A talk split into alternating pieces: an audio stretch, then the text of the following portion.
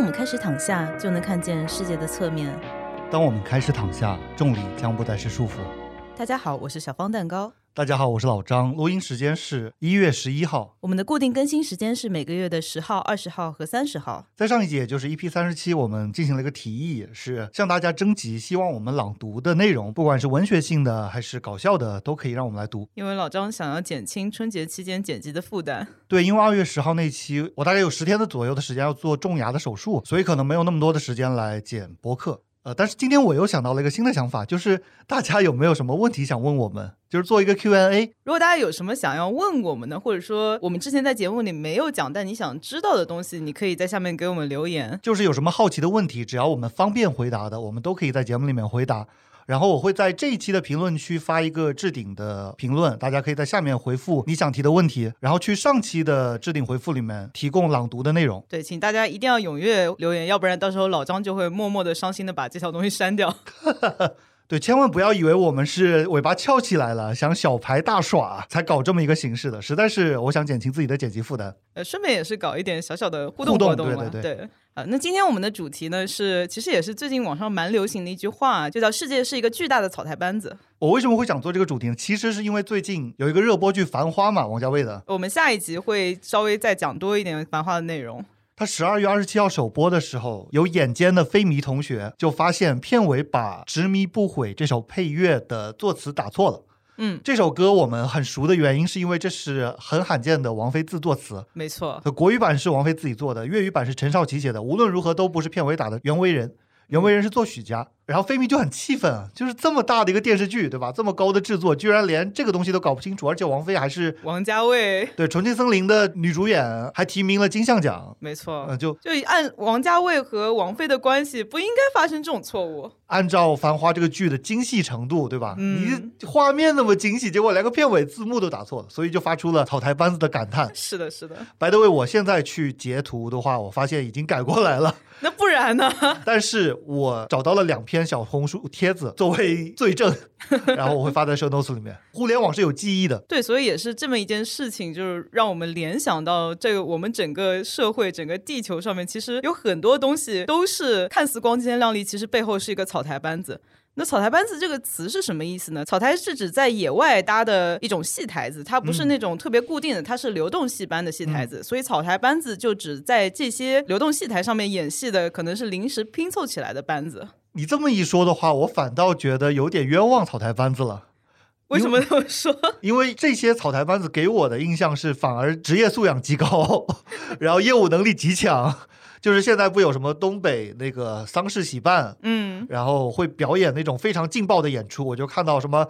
拿什么， disco 啊，什么比基尼，还有各种各样的。现在有一种活是拿十瓶啤酒往地上一灌，然后砰，那个啤酒就冲天飞去。但是呢，表演人员还处变不惊的继续他的演出。所以我觉得跟我们要讲的一些案例比起来，这些草台班子反而是很专业的。确实，但是这个词它发源的时候是在清代的时候，这个草台班子是和城里面那些有固定戏台的戏班子作为对比的。嗯嗯嗯然后呢，还有一句比较流传广的话说，这个世界看着像一台奔驰在高速公路上的豪华轿车，嗯，但里面其实是几个人蹬着自行车顶个 壳，嗯路上的车都是这样，大家谁都不戳破。啊，我想到有些段子，就是自动售货机后面是有人递出来的。啊，是的，还有打印机里面其实是有个抄写员在那边使劲的写。所以呢，我觉得草台论啊，可能是阴谋论的反面，因为阴谋论它就会认为说世界上所有发生的大小事背后都有一个神秘组织在那边运筹帷幄。光明会，然后哎对下大棋，哎，对对，什么 Illuminati 什么什么，大家比一个三角形的标志，就知道那个他们其实都是幕后黑手这样子。我在光明会很想你，说可住不下这么多人，对吧对对随便谁都是光明会。还有什么都是蜥蜴人啊，啊，对对，呃，地球是平的这种东西。除了光明会，还有共济会嘛，嗯也是阴谋论的常客。对啊，他们说，哎呀，美国那个钞票上面都有共济会的标志和它的那个座右铭啊。而且最近爱泼斯坦事件又让这些阴谋论好像实锤了那么一点点，就大家发现，哎，好像真的是有秘密组织的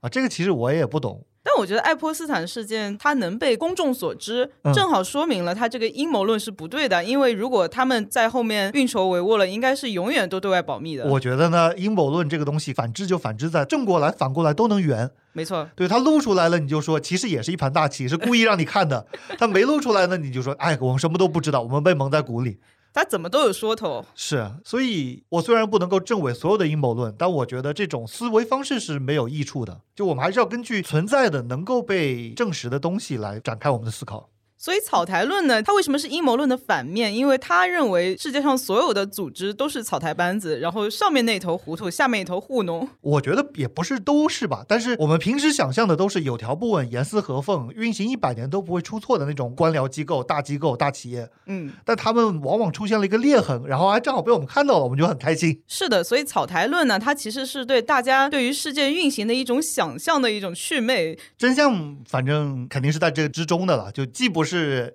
我们这个世界既不是一盘散沙，也不是极度规律的。嗯，就最近大家有个名梗叫“真实的商战”嘛。所以你张商战太多了，你说的是哪个？我觉得最有名的应该是李国庆去当当网抢公章的那个事情。当当网这么有名的一个网站，结果他商战的形式就是带几个大汉去办公室里面把公章给抢走了。呃，这个其实不是很最近了，所以你刚说的时候我有点没反应过来，但这个嗯确实颠覆了大家对商战的想象。通常这个例子是三个一起出现的，就另外两个呢是偷拍和投毒。嗯就有一个化工厂的总经理吧，去另外一个厂偷拍而且它是翻墙 进去的。啊，对对。对对对，还有一个投毒是有组网的 CEO 被下毒然后去世了而且这件事情跟《三体》还扯上了关系啊，真的？吗？对啊，因为那个 CEO 和那个投毒的人，他们就是因为《三体》这个项目的原因嗯产生了那个嫌隙。我刚好还有一个《三体》演员的例子，但是我等下再讲吧，因为跟大企业没什么联系。刚才你说李国庆那个案件，其实我想到了比那个更劲爆的一件啊草台班子事件。我们说李国庆他从当当网抢来了十几个公章，挂在自己裤腰带里面啊，对对对嗯不，想被人家抢走。然后这个呢，我想说的是叫萝卜章事件，叫晨兴六一八案。在二零一五年到二零一九年期间呢，就是有一个叫晨兴控股，它的嗯老板叫罗晋。这几年之间，他就通过伪造和苏宁和京东的供应链贸易，然后通过他这个订单去银行里面融资。嗯，但其实他跟京东是有合作的，但是比如说他跟京东一百万的合同，他自己伪造公章造了一个亿的合同，这啊样子，啊，是真的用萝卜雕的章吗？ 那当然不是了。啊，不是啊，是就是假章。然后这件事情为什么说极其的草台呢？嗯，银行和融资公司也不是傻子，对吧？就是如果比如说我跟京东有一个亿的合同，嗯他肯定要去跟京东核实的。嗯确实他们去了。然后这个罗晋他是怎么样去解决这个事情的呢？首先，在银行给京东发函的时候，他买通了京东的门卫大爷，把那个信换掉了，然后把那个信拿回来以后，自己伪造了京东的签名和公章寄回去。然后第二点就是在银行和融资公司去京东调查这件事情的时候，嗯他们派了一些人混在京东的走廊里面，然后他们就假装成京东的员工去跟这些人对话。 哦但是我觉得某种程度上，这个罗晋其实很聪明，因为他抓住了最关键的人，没错，就是门卫大爷和这几个演员。哎，我相信这件事情，他肯定是跟人家这个公司里面肯定是有一些钱权交易的，要不然人家怎么会把你放进去？我觉得他在做事前分析的时候，要么就是很缜密，要么就是很胆大，因为他怎么会想到这几个不起眼的职位，反而是促成这么大买卖中间的关键点呢？他知道的原因是因为他本来就跟京东有贸易，嗯他只是夸大了这个贸易是。是是，所以这个草台草台在京东啊，对，对吧然后被借了钱的诺亚财富想要去找罗晋来拿回钱的时候，其实他已经通过炒股把这个钱输掉了，所以嗯他就没有钱拿。所以呢，诺亚财富就拿着这个欠条啊，他去找京东了。嗯，其实很多老赖都是这样的。就我在很早很早的一集，我跟大家讲过，我有一个之前的闺蜜，嗯，她是作为担保人承担了几百万的债务，然后那个欠债的公司就把所有的钱都花掉了，嗯就找他们也没有用，甚至法人也换了，就人都不是当初那个人了，就，唉，所以太可恨了。我为什么说是以前的闺蜜呢？因为我们聊天记录里面我讲了很多关于这件事的支招啊，然后她为了不连累我，她把我给拉黑了，聊天记录删除了。嗯，他就是怕万一去查他的聊天记录，我想起来就好伤心。不至于，不至于。不过有一句古话说：“不做钟，不做保，不做媒人三代好。”就千万不要随便为别人做保啊！是啊，而且这往往就是对自己的经济头脑很有自信的人才会去做的，所以往往是觉得自己聪明才会去做的。我倒不这么觉得。他做这个保，他有获得经济利益吗？他肯定有，因为他就是那个公司的人。哦，对，这其实是他参与的一个初创公司，他是管理层之一。这个老板很有说服力，嗯，就是我们如果在局中的话，可能也会被忽悠。他是什么清华毕业的，然后智商特别高，做的是一个很高精尖的产业，嗯然后我这个朋友也很有实力，毕业之后工作十年，他就能攒下几百万。嗯，就完全是靠自己的能力得来的。他之前是在大企业做的嘛，做的非常好，顺风顺水的。所以我说经济头脑是因为就咱们就我，我想拿出这钱我也拿不出来，我就没有那个胆子去做保，因为我我很怕当老赖。那说明至少你是个有良知的人，因为这个世界上有很多人当老赖当也的不非是常吧心安理得。我可能只是想坐飞机、高铁而已， 倒也不是了。嗯，不过你朋友被老板骗保这件事情，也可以说他们公司是一个草台班子吧？嗯，它本来就是一个初创企业嘛，只是原先以为是一群高精尖人才，嗯虽然人少，但是精尖。现在发现就是一团散沙，嗯，就是屁。就刚才那个京东萝卜章案件被爆出来以后，京东他们就非常委屈，说自己是完美受害者，那肯定不完美啊！你那个制度漏洞这么大，是不是？所以在这里，京东其实是此故事中最草台一班子。还有我最近看到中国网红年收入，理性的某主播是高高在上的，但是他的直播过程中也出现了不少问题。嗯，就在他复播之后，对吧？他还讲出了那样的话，他人就是个草台的人呢，他都不是草台班子了。复播之后那个事情，我只能说他真的是飘了，嗯他太自信了，他没有想到他自己的衣食父母，而且后来大家翻出了早期的一些，其实也会怼弹幕的，只只是之前这事情没有闹大，对， 甚至可能有一些他的消费者还觉得这是他们之间的小情 趣。又是上集说的 M 嘛，唉，其实关于金融方面，就是我们理解中的草台，其实有很多很多，就包括比特币红了以后的各种各样的虚拟币，嗯对，呃什么狗狗币啊，什么这币那币的。 Dogecoin 最早是一个笑话，所以都不能说是草台班子，因为人家本来就没有 serious，但是在伊隆马斯对克对注对资了以后，它就翻倍了，然后被炒上天了，但是可能又降下来了吧。去年不是有一个叫 FTX 的暴雷特别大吗？我发现每次听到虚拟币都是跟暴雷有关的。因为他不暴雷的话，他们就在那边默默的赚钱亏钱，没有人 知道。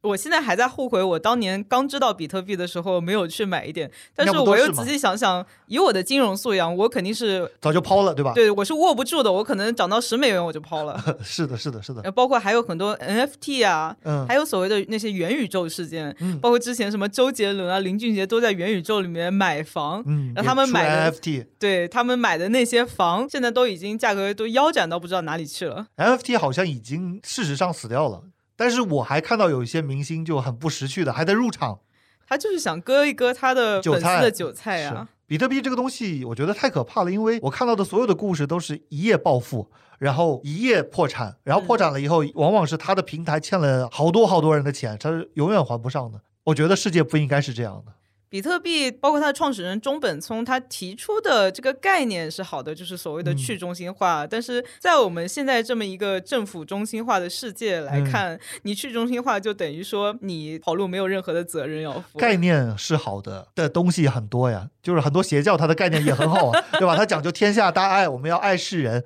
结果他实际干的事儿是什么？中本聪其实是一个代号，就没有他不是一个真正的人，是的，是大家没法定位到一个具体的对，人。也可能不是日本人。然后最近有好像三十多个比特币被转入了中本聪的钱包，嗯，还蛮值得玩味的，因为有人说有两种可能性：一是中本聪背后的人在取钱，二是有人销毁了三十个比特币，嗯，就转到一个不可能提出来的钱包里面，就等于销毁了。我觉得如果我是中本聪的话，我肯定会在设计这一整个系统的时候偷偷弄点漏洞给自己 造起来。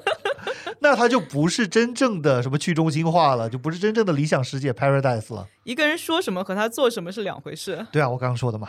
呃，其实，在准备今天的话题的时候，就最近有一个突发的政治性草台事件，就是美国国防部长奥斯汀他失踪了三天，从白宫到五角大楼竟然无人发现这件事情。 啊，真的吗？是的，他是在一月一号的时候失踪了，然后在四号的时候，大家才发现他其实是住进了 ICU。这听起来像是在华盛顿时代才会出现的这种 mishap。对啊，不仅如此，这件事情总统和五角大楼都不知道，也就算了。国防部长的幕僚长也不知道，嗯他的副部长也不知道，甚至副部长他出去度假了。就嗯你想看，按理来说，如果部长他进了 ICU 没有办法进行任何的公务操作的话，是不是应该副部长顶上啊？ 我突然想到，很多人谈恋爱十二个小时不回微信，就被判死刑，对，立马要发小红书，说怎么不理我了？ 就当然是赶紧分。对，你这个国防部长三天都不回微信，而且它三天，重点是好像美国国防部的运行没有受到任何的影 响。那其实本来就是呀，对吧？嗯，就是说明他们也不是草台，他都是傀儡了。对，但是就算是一个傀儡，你作为这么身居高位的傀儡，你其实还是有很多日常公务是需要是的你是去的做一个敲章机器，你也得去敲，对吧？我以阴谋论的角度，我就告诉你，其实不是真正的失踪，啊，啊是被蜥蜴人抓走了不是一盘大棋。其实他去干了特殊任务了啊。啊。那最后实在圆不了了，只能编个笑话给你们听啊，愚弄你们这些平民。那他可以不公布这件事情，这件事情是像啊对 CNN 报道出来的，就他们也友邦警察，嗯，他们本邦警察。然后就让我想到去年也发生了一起政治草台案件，就是去年九月份，泽连斯基他去访问加拿大，他其实是去要钱嘛，嗯对对对就，希望加拿大援助。然后呢，他们就去访问了加拿大国会。这个时候，国会的下议院院长他就邀请了一名老兵来听泽连斯基演说。他请来这名老兵是因为他是二战中抗击苏联的老兵，因为我们也知道泽连斯基他们现在是跟俄罗斯不对付嘛嗯，其实是为了表示一种支持啦。但最后大家发现，这名老兵其实是二战中的一名纳粹老兵，德他军的，的德军，他是后来才移居到加拿大的。嗯啊然后甚至他跟希姆莱的部队关系很好，而且当时他们这个部队是对波兰造成了惨重的损伤。嗯。所以呢，这件事情一爆出来就炸锅了。这边是波兰说要引渡这名老兵啊，然后加拿大、美国就是说，你请一个老兵，为什么专门请一个纳粹啊？ 是谁请的？加拿大国会下议院的议长，啊呃，，所以这个议长在后来就因为这件事引咎情辞职引咎辞职了。这个事情诡异的一点就是，国会中接待外宾，然后请一个老兵来，这件事情竟然没有任何人对他进行审核，因为所有人都觉得别人会审核，对对吧？他觉得是这个部门推给我的，应该没问题。然后这个部门也想了，那既然推给我了，没问题。我觉得这是草台论的一个重点，就是所有人都觉得责任不在自己身上。其实也可以放到韦伯的官僚体制论里面，就是韦伯论 （bureaucracy）。官僚体制最大的特点其实是稳定性，而不是它的效率。它效率是非常低的，极低的。比方说，我之前提到过的那位朋友，他曾经跟那个奔驰戴姆勒合作过，嗯然后他跟我说，当时吧，奔驰戴姆勒有十七级。我想，天呐，这么多级，这比什么军队啊，什么甚至政府可能级层级都要。那你这个一件事情一层一层递上去，这效率就非常低了。像马斯克他的团队，虽然我们很诟病马斯克，但是他的种种公司有一个特点就是效率很高，因为团队比较精简，而且他能够直接负责到事务。嗯，顺便一提，现在网上有一种说法说草台论是马斯克提出的，但其实只是那在他不可的能那吧个自传里面有说过，就是他也觉啊得世界是一个草台。 我不觉得是他，但是他可能有贡献吧。 就对于这个 meme，就像《银河系搭车客指南》里面，其实他也非常好的讽刺了，他是讽刺的英国的官嗯僚体制，他他们那边的官僚就是长得特别巨大，然后行动特别慢，戴个领带，穿个西装，然后做什么事情都要找十级上级来反馈。对，这其实就是臃肿的官僚体制的具现化，就是一个臃肿的人。嗯，类似的这种奇怪的人物混进高大上组织的，肯定还有。我暂时想不到政府里面的例子，但是有一个就是那种恶搞的博主，然嗯后他直接买了一套燕尾服 tuxedo，然后直接混到奥斯卡的红毯上，嗯，然后就直接就走进去了。就说明他们只是看一个外表，他根本就没有人有空去核实你到底对对是什对么对东对西。啊对对，你刚说的让我想到之前也有一个草台事件，就是 Vogue 的中国盛典，嗯，就他这次盛典就是办得非常非常简陋，甚至他们原来应该非常高大上的合影地点，这次他们就找了一个窗帘的架子，然后上面就哦弄了一块窗帘布，然后拍起来就感觉像乡村大舞台一样 。是在嗯然后乌镇嘛？呃，对，然后、呃 Vogue 的全球总编 Anna Wintour 也来了，嗯然后他们就一起在非常简陋的台子前面合照。嗯，Vogue 新上任的那个姓张的中国主编就被人诟病蛮多的。是的，白 y 为他们有在的播客，小宇宙有开 不对有开播客，对，然后据说主编的那个气泡音被吐槽的很厉害。 对，有传言说这个新主编上来是因为 Anna Winter 她想控制中国区，所以就把原来那个换掉了，就是政治斗争的产物了。原来他控制不了，呃，是的，原来中国区的主编他其实是有蛮大的自主性的，嗯，而且 Vogue 中国它也不是 Vogue 独自，它是和中国这边的公司就合哦资的。在中国办杂志必须要挂靠有版号的杂志社，对啊，嗯要不然不就成境外势力了吗？ 所以那个之前不是有九州嘛，嗯就江南他们创办的那个奇幻小说杂志，嗯，九州挂靠的是恐龙杂志， 所以每期九州的那个杂志上面都会写恐龙恐什么什龙么，然后呢九州幻想，怎么说呢？好像也有一点合理，因为恐龙也是奇幻故事里面经常出现的一种对东西。但是我很确定到九州倒闭之前都没有出现过恐龙，其实时尚界在它光鲜亮丽的外表下面，也经常是草台班子。就比如说我们经常看到的时装发布会嘛，嗯它上来都是模特，就个个的非常啊高傲、非常自信，然后走出来那个衣服都是非常完美。但一般来说，他们很多衣服都是在最后一秒，在模特穿上身以后，然后设计师还在那边用用别针给它调一调，就没有任何一个时尚发布会是在 deadline 之前完成的。以及我想到一个跟刚才的奥斯卡事件有点像的，有一个演员叫 Sacha Baron Cohen，他是演那个波拉特的，嗯，然后他后来出了一个叫布鲁诺，他是假扮一个同性恋的时尚爱好者，然后里面拍到一个他去时装发布会走台，嗯走秀，那个演员本身也挺高的，一米九嘛，作为一个恶搞的主演去走秀，居然没有被发现，或者好像是被发现了吧，反正就是混进去了。而且这种秀呢，因为往往穿的衣服都很奇葩，所以你穿一个假的，可能别人也看不出来。对，我是想说，除了这些他们安保可能不够到位之外，大家关于到底什么是时尚，什么对对是乱搞，什么是恶搞，可能也完全分不清楚。 对你看到他穿的很奇怪走出来，你就啊，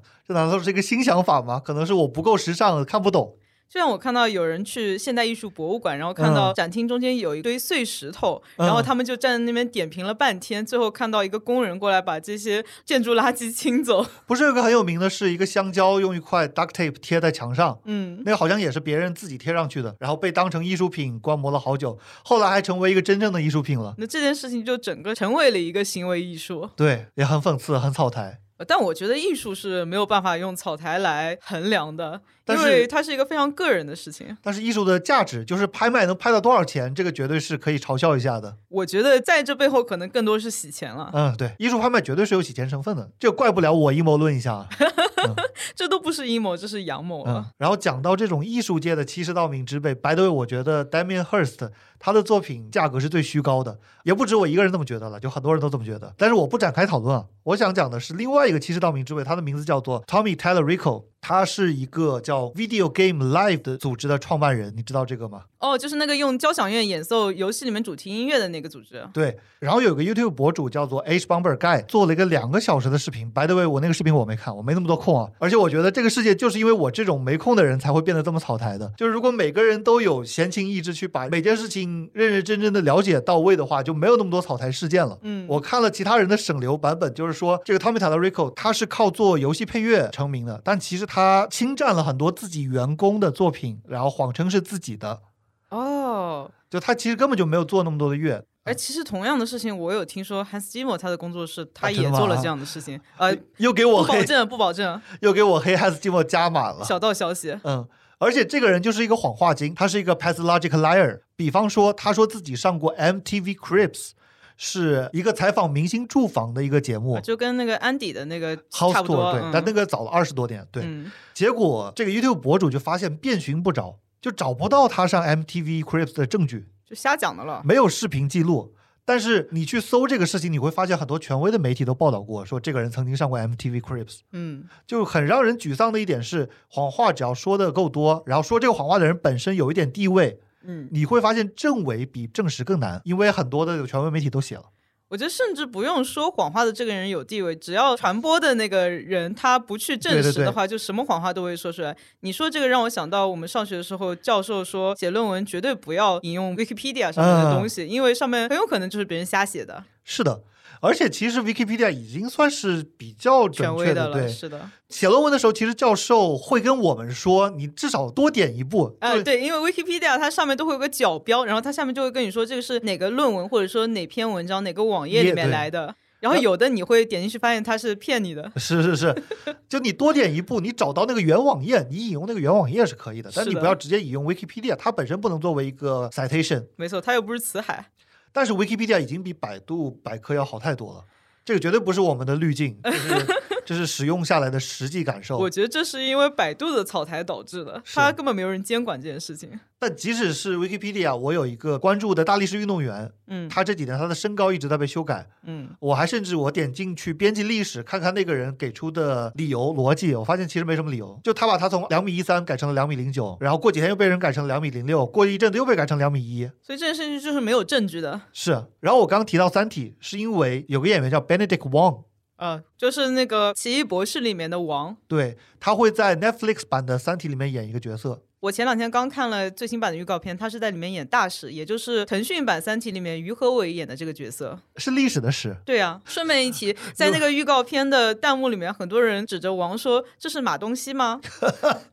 他们不认识是吧？？”就是有点像，还是还是玩梗啊？然后他的中文名一直被翻译成黄凯旋，就有鼻子有眼，我不知道哪里来的。首先，他叫王的话，他但不，但是很多人会说这个是方言里面的发音，就是王黄不分嘛，就也有道理。不什么就有道理的。中文它转写成英文，它是有一个标准的呀。不，关键重点是凯旋是哪里来的？对啊，但是大家 take it for granted 吧，因为看到黄凯旋，你肯定有鼻子有眼，你肯定是有出处的，你会设想是这个演员告诉了某个记者，然后才会这样传出来的，对吧？对啊，直到最近，他把他 Instagram 的资料改成了王汉斌，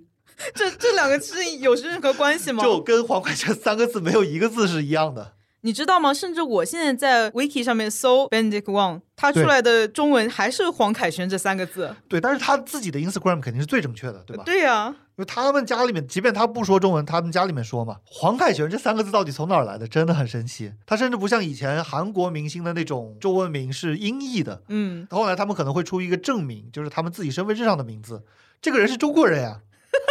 对吧？而且 Benedict 到底跟凯旋有什么 关系？啊没有任。何关系。凯旋是 triumph 啊，对呀、b e n e d i c t 什么意思啊？白天这个蛋， 开玩笑，开玩笑。然后欺世盗名之辈呢，还有几个例子，就最近引咎辞职的那个哈佛校长，哦，但是很多人会说他是因为犹太人的势力把他给弄下台的，就是他，因为现在接替他的那个哈佛教务长是犹太人，而且呢，他在国会听证会上面，他的发言引起了犹太人的反感，所以嗯当时是四个学校还是五个学校吗？好像宾都辞夕法职尼亚了，大至少学 U Penn 的也辞职了。 U Penn 的和哈佛两个学校辞职了。对，但是他如果自己的论文不作假的话，也没办法搞倒他。说实话，他的论文抄袭现象非常的严重。嗯，那这样一个人还能做到哈佛校长，对吧？首先就大家爆出来，他只发过二十五篇文章，嗯，其中还有涉嫌造假的，嗯就是理论上来说，以他这个资质是没有办法当哈佛的校长的。嗯但是呢，她是哈佛第一个非裔女性校长，嗯大家可能觉 c l o u d i n 得， Gay 嘛，他叫。哎，对她可能是趁着上一波政治正确的风、嗯当上了哈佛的校长，然后被这一波政治正确打下去了。甚至也不是这一波，就是很多人会说犹太人是永恒的政治正确。但是确实最近是比较显学了，对对对，因为最近的仗打得挺厉害的。还有就是小宝房晴子嘛，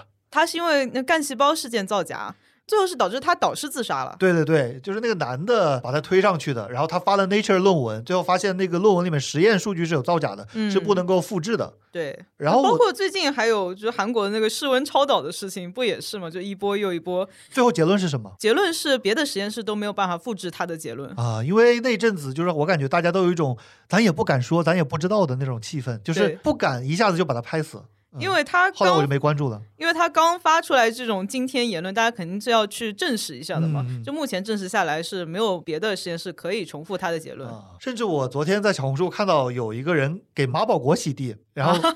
对闪洗电九连鞭，那个帖子说马保国给灾区捐款，但他这个钱是怎么来呢？他欺世盗名欺出来的呀。然后有人回复就说马保国参与设计了军体拳，你只要军训过，你就是马保国的弟子。首先，军训是不教军体拳的，军训是教一种拳，但是这个拳没有不我不是完整的晶体拳吧？可能我们地区不同吧，就我初中、高中、大学三次军训都没有教过军体拳。然后那个人还说马保国参与设计了迷彩服，这个年代好像不太对吧？首如先，果迷彩服都不是中国人设计的。他可以说是参与设计中国的迷彩服吧。 OK，但是肯定也不对了，因为如果他做了这么大的事情，你觉得他会不说吗？对呀、我们从来没有听说过，对吧？直到这个匿名的某某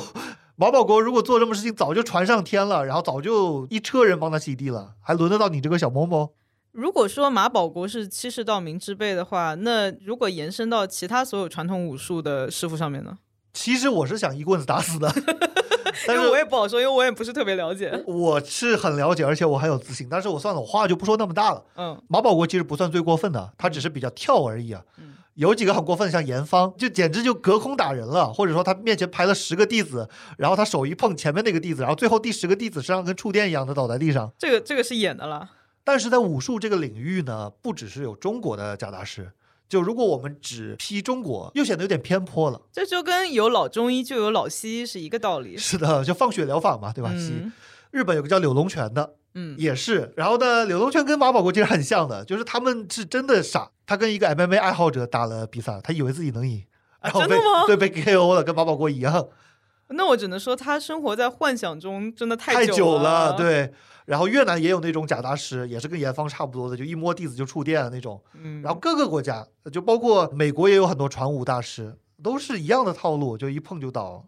我觉得传统武术是大家对于过去荣光的一种美好幻想，掺杂着一些文学创作的力量，但是有一句话就是，为什么有视频的年代这些大师就不见了呢？或者说他们就拒绝和真正练散打啊、真正练这个格斗的人去比赛。传武有一些的训练方法肯定是有其可取之处的，但我们现在确实也有更科学的、更高效的做法。这不代表在他们的年代，他们那种做法就是错的。嗯但你如果在我们这个年代再用这个东西骗钱，甚至你去 PUA 你的弟子帮你演戏，这就非常的值得。我觉得传武在现在的定位应该是一个表演性质的东西。所以他们才是真正的草台班子，因为他们就是演戏的。对呀、 哎呀，这是对上了。其实我们每个人的人体本身也是一个草台班子，包括我们身体上有很多进化到现在已经没有用的东西在那边，反而对我们产生困扰。比如说阑尾啊，它嗯其实是原来是一个有用的器官，但是现在慢慢进化过来就成为一个负担，还会产生阑尾炎。嗯包括智齿，智齿其实是帮助人类的祖先在吃硬的肉和生的谷物的时候，可以起到研磨的作用。嗯，但我们现代人吃的东西都已经经过深加工，就是比较软的东西了，所以根本不需要智齿。我听到的智齿的说法是，因为以前口腔清洁的条件没有，就是人的牙基本上到三十岁就会烂掉，特别是臼齿啊，臼齿嗯烂的最快，那么你的智齿就会顶出来对，嘛。它可以顶上来接着用。但是现在的人都刷牙，都保护自己的口腔，每年半年还要洗牙，所以你牙齿淘汰的没有那么快，那智齿就没有用，成为了多余的。我这个其实还蛮有发言权，我因为我已经拔过两三颗了，嗯，这其实跟小仓鼠一样，就是家养的小仓鼠，你要经常给它专门用一些磨牙的东西把它牙磨掉，因为野生的仓鼠它因为吃很硬的东西，它的牙就会自然的磨掉。你有没有看过那种修马蹄的视频啊，解牙视频？啊，我看过看过，那种就是因为如果在野外野马的话，它跑着跑着跑着，它就把那个呃，多余的角质层磨对对掉对了。对对。但是你养的很精细的话，它那个磨不掉，所以你得定期给它修，还得给它钉马掌。对嗯然后就会有人问说，在野外谁来给马修马掌啊？ 野人，烂梗。其实人体内最草台的一个系统，我觉得就是免疫系统。我觉得免疫系统挺神奇的。像在之前的疫情之中，我们会知道有一种可能致命的人体现象叫免疫风暴。嗯，免疫风暴其实就是在免疫系统对抗病原体的时候，我们的细胞因子会引导免疫细胞前往受感染的地方。嗯，正常情况来说，人体会检查和控制这个反馈循环，但在有些情况，比如说你得了冠状病毒，情况就会失控。就会导致一个地方聚集了太多的被激活的免疫细胞，然后呢，它就会产生一个免疫风暴，它会对你人体的很多器官造成影响。我觉得免疫细胞这个事情就是尼采说的“杀不死的，让我更强大”，但是一不小心就把你杀死了。对，其实理论上来说，它应该是免疫细胞，它会去杀死入侵的病毒，但嗯是有时候呢，它就反应过度，就把你自己本身的细胞也干掉了。我觉得这个事情呢，我们要站在病毒的角度考虑。就我病们毒为什么要站在病毒的角度考虑啊？因为你人跟病毒作战，总不能你百战百胜嘛， 病毒也要赢几下的嘛。 所以，就是我们想的太理想了，我们觉得我们身体一定能战胜那个小小的病毒。病毒它在自然界存在那么久，它肯定有道理的。 我我现在不知道对你这个人间说什么 好，我是 对，我是人间对 不起。三体过来，我就带路党。三体那个叫什么 来着？呃，是降临派。啊，对，呃，然后其实还有一个免疫系统失常，是我们平时经常遇到的，也是一直困扰我的，就是过敏。过敏啊也对是它原来应该针对外界的，但是有一天它倒戈了。嗯，它其实可能是不想让你吃某些有害的东西吧。应该是它的识别功能出了一些问题。但有一个问题是，现在很多食物都是复合的，就有好多种原材料做的。作为现代人吃这些东西的时候，你很难去避免那些过敏源。做得好的企业，它会帮你标出来。其实治疗过敏有一种方式就是叫脱敏疗法，啊就是你慢慢的从少到多的去摄入你的过敏源，然后你身体就慢慢习惯了，嗯，他就知道这个东西啊不是对你有害的东西。我刚刚说的那种混合原材料的，就前几天看到一个米其林三星的餐厅，嗯，它有一道菜叫地球，然后它用了大概一百多种食材 做的，然后底下有评论说不敢相信白人过来要过敏成什么样子了。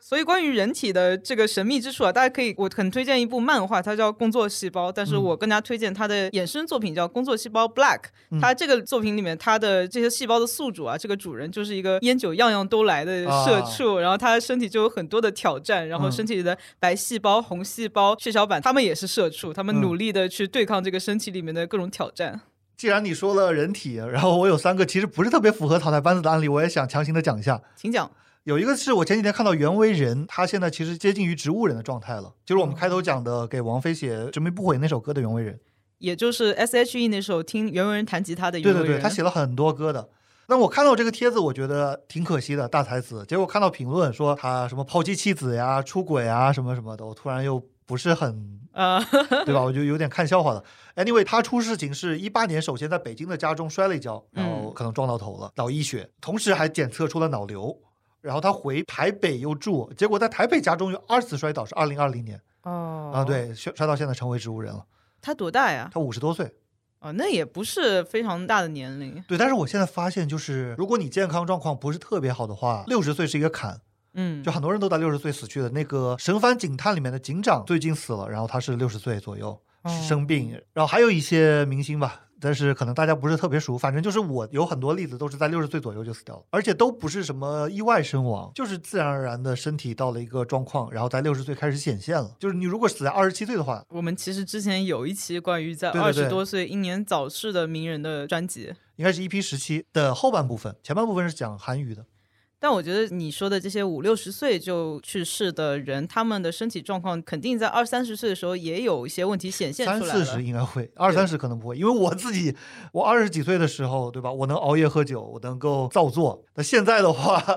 这也疼那也疼，然后我现在可能有股骨头坏死，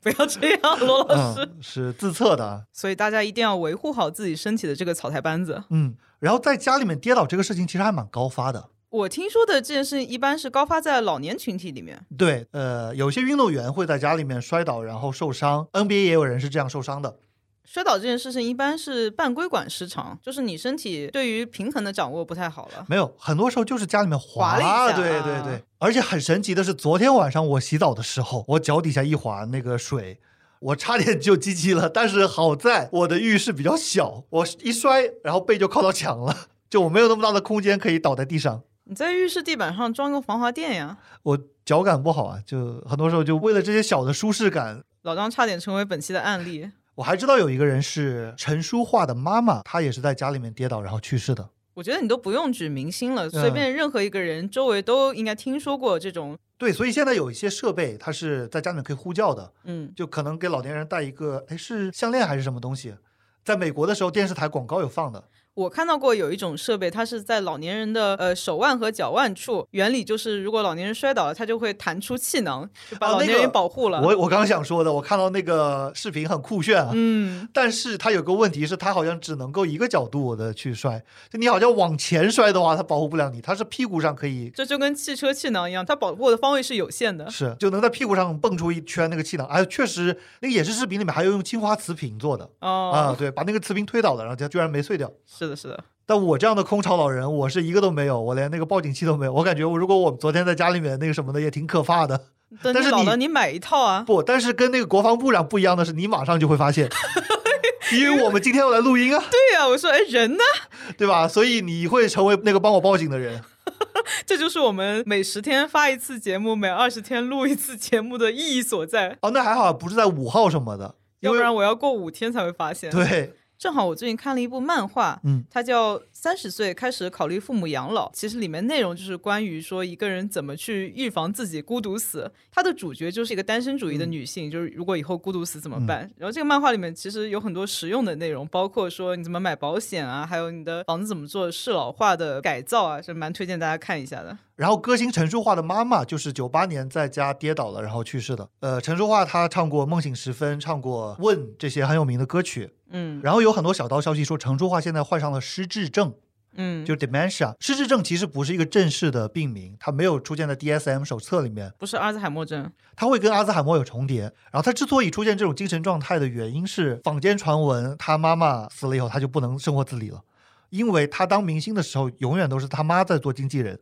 嗯，据说连喝水都要他妈妈亲手喂，这是否也是一种草台？你就很难想象这么大的一个明星，居然生活都不能自理，只会唱歌，别的什么都不会。刚才你说的这个，就是家里的主要照顾人去世以后，生活就没法自理，很快就出现了问题。这件事情一般都出现在死了老伴的男人身上。对我刚想说，就是我去搜陈淑桦，她这个失智症的状态，很多的都是邻居怎么怎么说，她的大姐怎么说， 嗯，她的爸爸怎么说。我看到她爸爸的时候，我震惊了，她居然有爸爸。对他爸爸做什么了呢？甚至我搜到一个营销号说他是父母双亡， 那个营销号应该瞎讲的，对，又是一个草台班子，嗯对吧？信息都不对的。就二零一零年有一次他被拍到状态不对，然后甚至他的宠物狗都被送到宠物医院去代养了。然后记者给他爸爸打电话，他爸爸只说他现在病得很重，不方便出来，怎么怎么怎么样。我才意识到啊，原来他们有爸爸的。那他爸爸之前干嘛去了呢？他妈妈在世的时候，他爸爸为什么不去制止他母亲的那种过度管教的行为呢？这可不可以说家庭也是一种草台班子？对，就是呀、我们所谓的丧偶式育儿嘛。我看到的文章里面都是在怪罪他妈妈，说妈妈对他过于溺爱，妈妈做的不对。他之前交了个医生男友，结果他妈妈约会要跟着去，然后把那个男的吓跑了。那你爸爸不能够出来，爸爸起到的作用是否太软弱无力了一点呢？说起家庭是个草台班子，我觉得可能有人存在的任何组织都是一个草台班子。 就家庭是最小的人组织单位嘛，是的，尽管我们有那么多的教学，那么多的书籍可以教你怎么做一个好丈夫、好妻子、好儿子、好爸爸、好母亲，但不是所有人都懂这些道理，而且这些教学本身可能也有问题。首先是当家庭里面的任何一个角色都不需要考执照的，其对次考执照也有很多糊弄过去的方法，上网各种执照都有速通。而且这个执照考试本身可能就是有问题的，比方说它是由儒家发布的， 你要做到甲乙丙丁，你才是一个好妻子。然而在我们看来，你每一条都是有毒的规训，我觉得这件事情它吊诡的一点是，他们是没有标准答案的，只能看成果吧，应该是，这也是很多草台班子都面临的一个问题。嗯就是如果你说它是草台的话，什么样是不草台呢？啊，对，什么是正常？ 啊，什么是不正常？什么是正常？可能不正常才是真正的正常，可能不断的发生这种 fuck ups 这种事故才是真正的常态，才这也是是世界的原貌。这也是我想对今天这一整集的总结，就是神奇的是，这个草台班子组成的世界，竟然大多数时候都可以勉强的运行起来。甚至末日时钟最接近午夜时分的时候，只有差五分钟，也就是说，我们离核战爆发特别特别接近应该是古巴导弹危机的时候吧？啊。对，但我们不也挺过来了吗？未来你怎说么样，谁也不你知说道。？美苏没有打起核大战，是因为草台呢，还是因为不草台呢，古巴导弹危机那个事件，我记得就挺草台的 是的，就完全就是意气用事。其实他们就是互相在赌，在极限施压。嗯，就是苏联觉得美国不会做那么绝，美国觉得苏联不会做那么绝。一个国家的政策都是经过深思熟虑，只是我们这些星斗小民的臆想。 这又回到了我一开始说的草台论，其实和阴谋论是硬币的两面。对，真相可能就在硬币立起来的那一面，在薄薄的那条线上。好，那我们这期就到这里结束了。如果你有什么想对我们说的，还有如果你想进行我们片头说的投稿的话，请在我们的评论区留言。然后，如果你喜欢我们的节目，请点赞转发，你的支持对我们来说非常重要。就这样，拜拜。拜拜。